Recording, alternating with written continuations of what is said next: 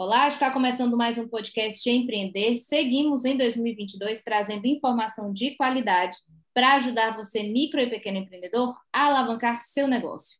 Neste podcast, além de dicas, você confere histórias inspiradoras de gente que apostou no sonho de empreender. Além de muito conteúdo, o Movimento Empreender traz também capacitação. E ainda estão abertas as inscrições para dois cursos gratuitos e imperdíveis. Então não perca tempo, acesse movimentoempreender.com e se inscreva hoje. Você está ouvindo o podcast Movimento Empreender. Dicas e histórias inspiradoras para você aplicar no seu pequeno negócio. Apoio Universidade Federal do Ceará e Iracema Digital. Patrocínio Banco do Nordeste, Governo Federal, FIEC, SESI, SENAI, IEL e Assembleia Legislativa do Estado do Ceará. Correalização Sebrae. Realização Fundação Demócrito Rocha. Sabe aquela ideia do sertanejo abandonando seu local de origem para tentar a vida nas capitais em busca de uma condição melhor? O sertão, ao contrário do que nos fizeram acreditar, é riquíssimo. Para isso, basta ter políticas de incentivo e aporte financeiro, claro, para que suas potencialidades possam ser exercidas. E é no que muitos jovens têm apostado, e o sertão tem se mostrado potente também quando a gente pensa sobre a perspectiva do empreendedorismo. Dando continuidade à nossa série, neste episódio a gente vai conhecer a história da Leonilda Soares, lá de Pentecoste, que apostou no segmento das gráficas e hoje é a principal fonte de sustento da sua família. Além dela, a gente recebe ainda Adriano Batista, diretor da ADEL, para falar sobre essas potencialidades que vêm do sertão. Sejam muito bem-vinda, Leonilda, e muito bem-vindo, Adriano, ao podcast do Movimento Empreender. Tudo bem com vocês? Tudo bem? Tudo. Muito obrigada pela oportunidade de apresentar meu trabalho. Tudo bem, Camila. Para a gente é uma grande alegria, né, de estar aqui com você, gravando esse podcast, né, e que a gente espera que leve inspiração aí para outros jovens, né, empreendedores do nosso sertão. Certamente irá levar inspiração, né? Muito bom a gente conhecer é, é boas histórias. O movimento empreender tem muito essa perspectiva também de trazer essas histórias, porque além de inspirar, serve também de dicas, né, para que outras pessoas tenham algum pensamento diferente, algum insight, enfim, que o empreendedorismo é isso, né? A gente vai juntando saberes aí e colocando no negócio que a pessoa idealizou. Para começar esse episódio, Léo, eu queria que você nos contasse quando e como começou o teu negócio e por que que você escolheu esse segmento das gráficas? Então, Camila, no começo não era planejado e não foi intuito meu de iniciar um empreendimento, sabe? Eu trabalhava numa uhum. fábrica aqui de uhum. calçado, trabalhava para receber o salário mínimo, com todo mundo normal, só que aquela rotina me fez com que eu não continuasse trabalhando, por questões de saúde também, né? Tem essa questão. E aí eu, de repente, pedi as contas, fiquei em casa e pensando, pensando, iniciei, já tinha um computador em casa, iniciei como fosse uma lan house. Eu iniciei como fosse uma lan house e eu vi que estava sendo bacana, e aí eu me empolguei, aí eu comecei a comprar mais equipamentos. No computador, eu comecei a aumentar os computadores e comprar impressora. De repentemente, eu peguei e decidi mudar meu segmento para gráfica, porque na época eu já estava observando que os meus clientes queriam rede social e o computador estava disponível naquele momento, mas com o acesso rápido do smartphone, as pessoas preferiam estar com sua rede social na palma da mão do que com a lan house. Então, eu comecei a modificar meu empreendimento com o tempo. Nisso, eu consegui entrar no curso do PGE em 2013 e lá eu consegui aprender a fazer um plano de negócio, me preparar para questões de risco, é, mapear território, ver se era viável ou não para mim. E eu acreditei e mudei meu segmento, fui para a gráfica e agora estou trabalhando com a personalização de produto através da sublimação e transfer. Quantos anos, quantos anos você tem? Só para a gente entender quão jovem né, a Léo é. E a partir dessa mudança, né, você percebeu então que tinha um, um, um, um mercado ali, um mercado em potencial na, na tua região que poderia ser então teu segmento? Sim, porque eu hoje eu tenho 34 anos e na época eu acho que eu tinha uns 23, 24 anos já. Eu não tinha ideia de ser empreendedora não, mas gostei de ser empreendedora, adoro inovar. Então, eu observei que as pessoas daqui, que na, na, na realidade eu moro no distrito de Petecostes, são 12 quilômetros até Petecostes. Aqui não tem gráfica, as pessoas têm que se locomover para adquirir esse tipo de serviço. Então, eu observei que, por que não pegar o pessoal daqui, os habitantes daqui, as pessoas das, da localidade? Assim, diminuiria o tempo dela ir para Pentecoste e poderia fazer aqui comigo. E hoje, qual o tamanho do teu empreendimento? Né? Tu já consegue empregar pessoas? Hoje, é, é, tu tem quantos computadores? Né? Já é MEI? Já tem CNPJ? Tu já conseguiu uma formalização? Como é que está teu negócio hoje?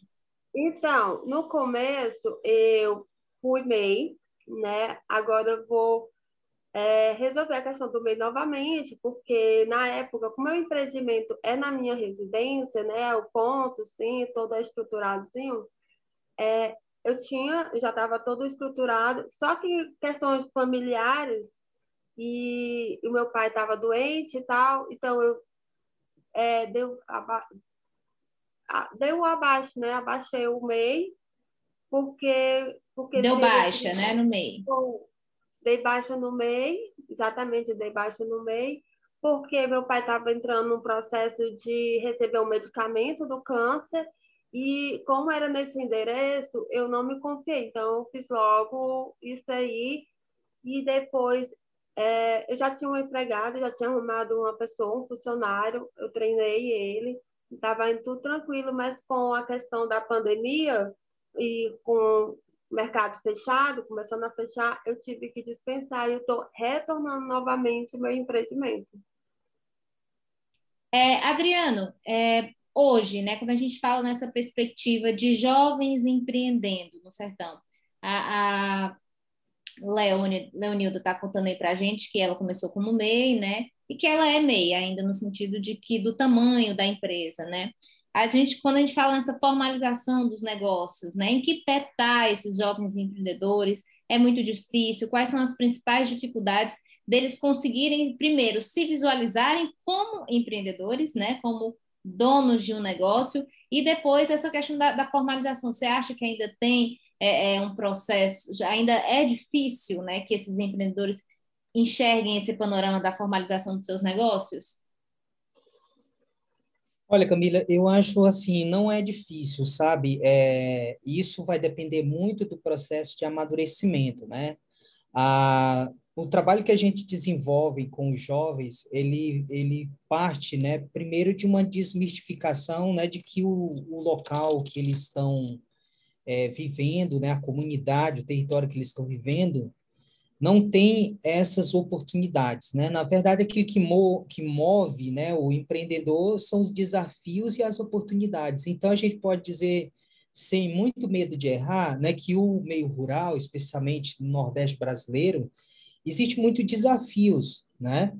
E, logicamente, que isso traz muitas oportunidades. Veja o que, que a Leonilda colocou, né? Na comunidade dela não existe uma gráfica e as pessoas teriam que se deslocar para o centro urbano, para a cidade mais próxima, 12 quilômetros, para imprimir uma folha 4, é um documento. Então, isso gera uma oportunidade das pessoas serem empreendedoras. O que, que a Adel vem fazendo ao longo desses 13 anos de atuação né, com o programa Jovem Empreendedor Rural? Vem possibilitando conhecimento né, para que esses jovens é, consigam perceber essa realidade, né, consigam perceber que há essas oportunidades no território, vem fornecendo conhecimento sobre empreender, também vem dando oportunidades de crédito né, é, é direcionado para esses jovens, para que eles possam abrir esses empreendimentos, assessoria, dando visibilidade também aos empreendimentos desses jovens. Né? E aí esse processo de formalização, ele surge a partir do momento que esses empreendimentos vão amadurecendo. Então, é assim, não é uma coisa da noite para o dia. Outra coisa que é muito importante, Camila, que a gente tem trabalhado é que, assim, para nós, para a ADEL, né, empreender não é simplesmente abrir uma empresa. Né? Empreender é um processo que pode ser a abertura de uma empresa, né, mas pode ser também um projeto cultural, pode ser um projeto social, entendeu? Na, a nossa, o nosso entendimento de empreendedorismo é um pouco mais amplo. Então, assim, você pode ser um empreendedor sem ter a necessidade de ter um CNPJ no primeiro momento, né? Aquela história de assim, ah, eu sou um empreendedor à medida que eu abro uma empresa.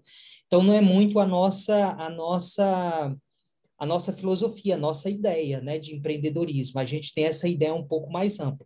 E, logicamente, que à medida que o jovem, né, que o empreendedor, ele vai é, sentindo essa necessidade da formalização, ele vai formalizando o seu empreendimento. E, assim, hoje e há muitas facilidades né, para se abrir um, um MEI, você pode abrir, inclusive, sozinho, né, com a ajuda de um é, de um contador. Então, assim, há muitas facilidades nesse sentido que é bem possível né, ser aplicada por cada empreendedor. É, vocês que acompanham bastante, né, é, esses jovens, e não jovens também, né, o pessoal do sertão que decide empreender, que decide abrir seu próprio negócio, tirar uma ideia do papel, né? Quais são os principais segmentos? É possível criar um perfil, digamos assim, né, de, de negócios? Ah, eles vão mais para tal negócio, ah, eles vão para X X é, é, é, é, área, há um mapeamento sobre quais são os negócios que os jovens hoje no sertão estão mirando? Porque, como eu falei no início, né? Antes a gente tinha muito essa visão.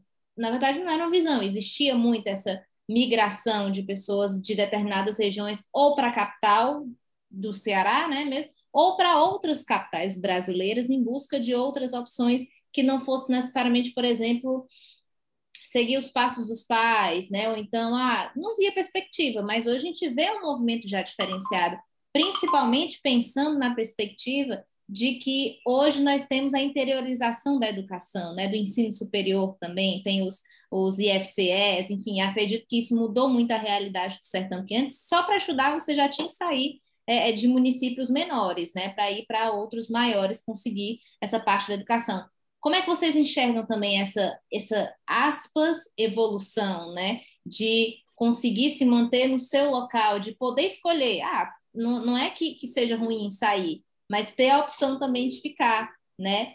Então, como é que você enxerga, Adriano, isso?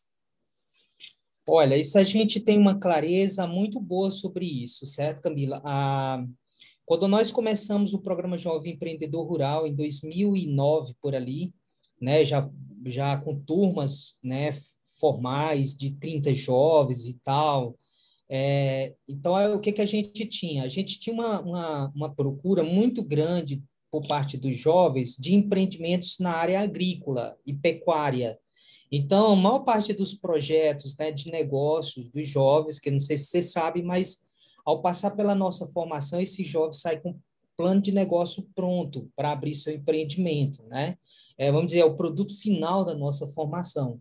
Então, é, muito desses planos de negócio eram nessa área agrícola e pecuária, certo? Ou na agropecuária, né? É o que, que acontece nos anos seguintes, né? E outra coisa muito importante destacar a questão de gênero, né? Era mais ou menos meio a meio a quantidade de homens e quantidade de mulheres que buscavam, né, essas turmas, certo? O que, que acontece nos anos seguintes? A gente tem um quadro de estiagem muito grande no Nordeste brasileiro, e isso fez com que os jovens começassem a mudar os seus projetos de negócio, porque muito desses projetos agropecuários, eles, eles eram muito dependentes das chuvas né, para ter sucesso. E aí, como a gente tem nos últimos 10 anos, né, praticamente todos os anos foram secos, né, a gente veio ter uma recuperação agora já nos últimos anos, então a gente foi vendo uma migração desses projetos para áreas de serviço. E aí a, a área de serviço é bem ampla, né, vai desde a, ao empreendimento aí da Leonilda, né, nessa área de gráficas, né, e tecnologias, né, mas também vai para a parte de vestuário, até a área de saúde, bem-estar, né? essa parte de beleza, moda. Então, é bem diversificado né, essa parte da prestação de serviço, ou seja, a oferta de produtos e serviços é, pelos jovens e seus projetos de negócio. Né? Então, a gente também foi vendo é, que, ao longo, à medida que foi migrando os projetos, para essa área de serviços, a gente teve também uma participação mais significativa das mulheres no nosso programa.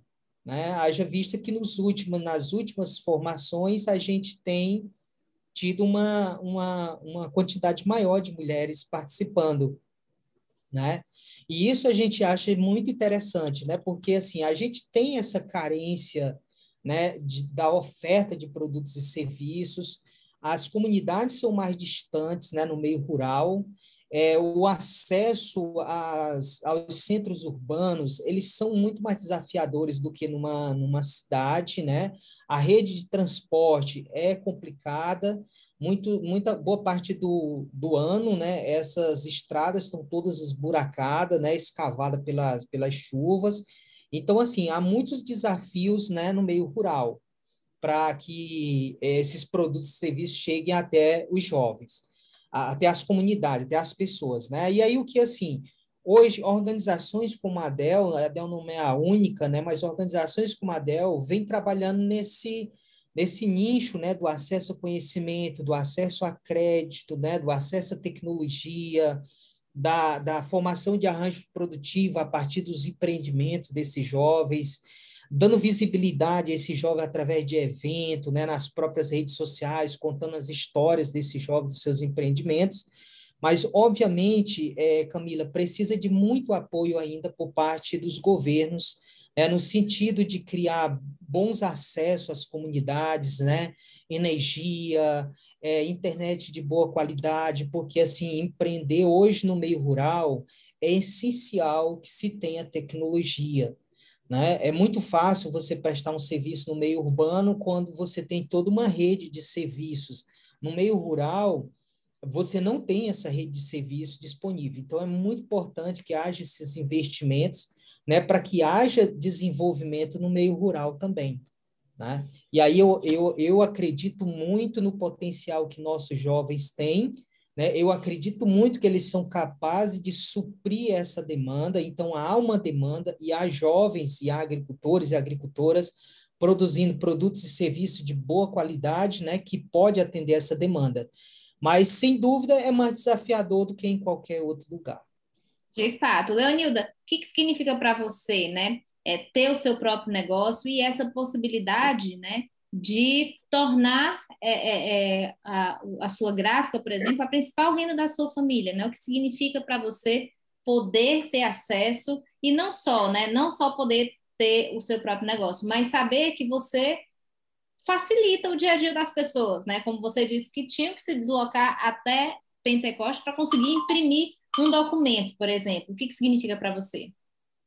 Então, para mim ficou é, para mim deu uma melhorada de visão, assim, para mim é abrir uma visão melhor, entendeu? Não de limitação, que eu posso adquirir mais coisa para minha localidade, me dar mais oportunidade e um pouco de liberdade para mim estudar cada vez mais e melhorar é, meu, a minha localidade com serviço, sabe? É uma gratificação muito grande é, perceber que hoje eu posso fazer um produto personalizado que eu tinha que comprar longe para me ter acesso. E eu acho, eu fico muito feliz quando eu vejo quando a pessoa, ah, eu quero um, um produto personalizado assim, assim, assim. E ela tinha uma dificuldade muito grande de, de conseguir esse acesso. E hoje ela tem aqui. Isso me deixa muito feliz e dá uma liberdade maior ainda de aprendizagem. Para você, o que, que facilitou você tomar essa decisão de criar um negócio? Foi o acesso ao conhecimento, o acesso a crédito? O que foi o fator determinante para que tu conseguisse abrir tua gráfica? Então, é uma coisa assim, isso já vem não de agora, entende? Quando eu já tinha vontade de criar as coisas e ter minhas próprias coisas do jeito que eu quero, personalizada, do jeito que eu gosto, de desenho do jeito que eu, que eu quero, porque eu desenho, né? Então era só em papel. Eu tinha aquela ideia, será que eu consigo ter uma blusa ou um quadro com a minha própria arte? Então isso já era bem antes.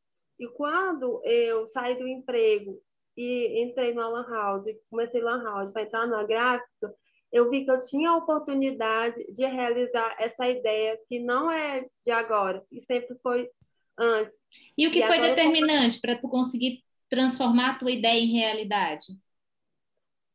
Foi quando eu participei, né? Já estava eu estava com o meu empreendimento em andamento, mas quando eu participei do PGE, que é o programa Jovem Empreendedor da ADEL, ele abriu mais minha visão, eu acreditei mais na minha potência como empreendedora e vi possibilidades que eu poderia conseguir é, personalizar e melhorar cada vez mais meus, meu conhecimento na parte administrativa, na parte de produção e na comunicação com os clientes.